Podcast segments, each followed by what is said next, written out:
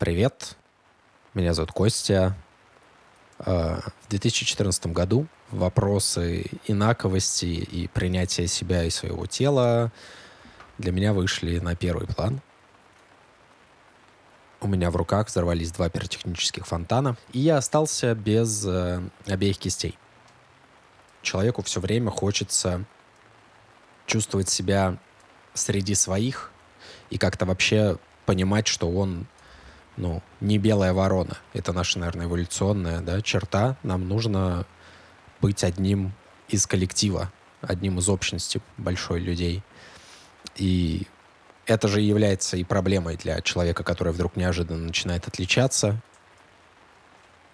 Теперь точно. Все увидят, во-первых, что ты не такой. Все начнут думать что-то про тебя. В общем, вот эти вот э, проблемы передо мной первое время, они стояли прямо остро. Я очень остро ощущал э, свое отличие явное от других людей. Как же все-таки перестать сравнивать себя с другими и, может быть, перестать сравнивать себя с образом идеального «я», который у вас есть в голове, каким бы вы хотели быть, но не являетесь. Во-первых, признать, что вам некомфортно быть таким, какой вы есть. Что-то вам не нравится в себе. А вы сравниваете себя с другими, потому что считаете там себя в чем-то хуже. После того, как вы это признаете, ну, наверное, уже можно как минимум меньше нервничать, постоянно возвращаясь к ней снова и снова. Можно просто принять ее как факт Ничего не поделаешь, будем э, стараться жить, будем стараться ее исправлять, а не будем постоянно вспоминать об этом с нервами. И я думаю, что важно от себя отстать в этом плане и признаться, что по своим собственным представлениям не дотягиваешь до прекрасных других. Ну и ладно. Э, будем этим заниматься, но не будем рвать на себе волосы. Второе — это дать себе время. То есть любая проблема не решается здесь и сейчас. И если вы признаете то, что вам там некомфортно в своем теле, например, или вы не можете перестать сравнивать себя с другими, поживите просто в этом состоянии, в состоянии наблюдения, периодически обдумываете это, от, отлавливаете конкретные моменты, когда на вас это особенно наваливается. И главное не тратить свои силы на излишние переживания. Просто мы даем себе время. Как я уже говорил, человеку свойственно сравнивать себя с другими. И я сравнивал постоянно себя с позиции того, как я выгляжу, и с позиции того, что я могу делать. Мне казалось, что вообще очень важно, что будут думать про меня люди. Это потом со временем ушло. Это и был фронт моей такой психотерапевтической работы на протяжении э, многих лет — я не могу сказать, что психология там, или какой-то подход в психологии стопроцентно работает, но я думаю, что работает точно, так это если вы каждую неделю в течение одного часа будете говорить про свою проблему. Это, в принципе, уже опыт будет для вас новый и больше вообще веро- вероятности того, что проблема будет решена. Поэтому один час в неделю разговора о самом своем больном в любом случае вам помогут.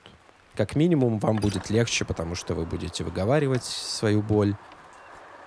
Я не знаю, существуют ли какие-то волшебные таблетки, подходы, которые точно помогают справиться с любой какой-то психологической сложностью, но как минимум говорить о проблеме — это уже 50% успеха.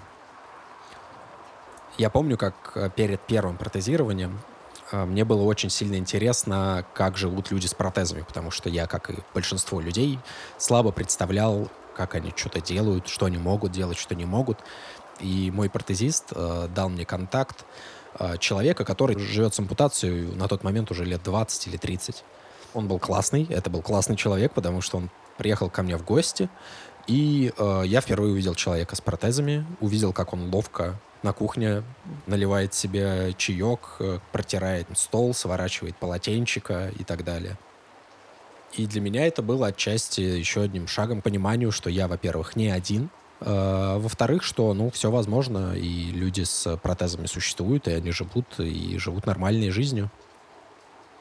Последнее время я заставляю себя э, выходить в люди и знакомиться с новыми людьми. И выходя вот так вот в свет перед незнакомыми людьми, испытывая эти сложности, я себя таким образом научаю принимать себя э, и уйти уже вот от какого-то бесконечного там сравнения э, и думания о том, что я ну, хуже, я хуже остальных.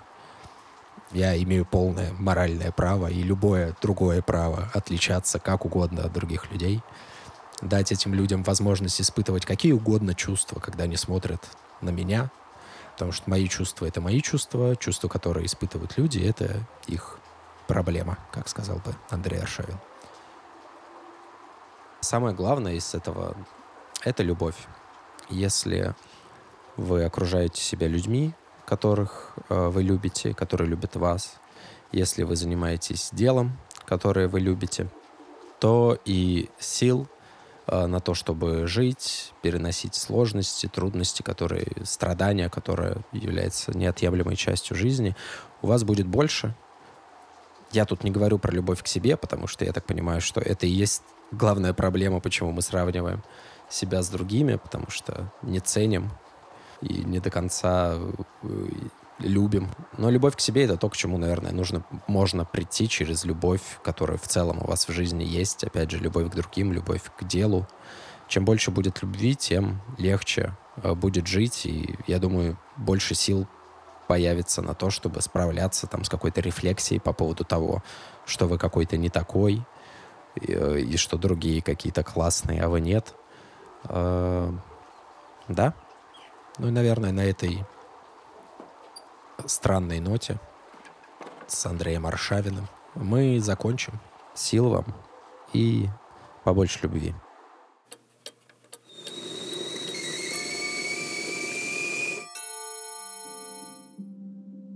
Тех пор, как я начал вести блог о своей инвалидности, я неизбежно начал сталкиваться с хейтом и критикой. Хейтеры будут всегда, но вот как научиться спокойно на них реагировать? Хейту и негативным комментариям посвящено шоу «Поймать Дзен» от лейбла C+, которое выходит эксклюзивно на платформе Дзена.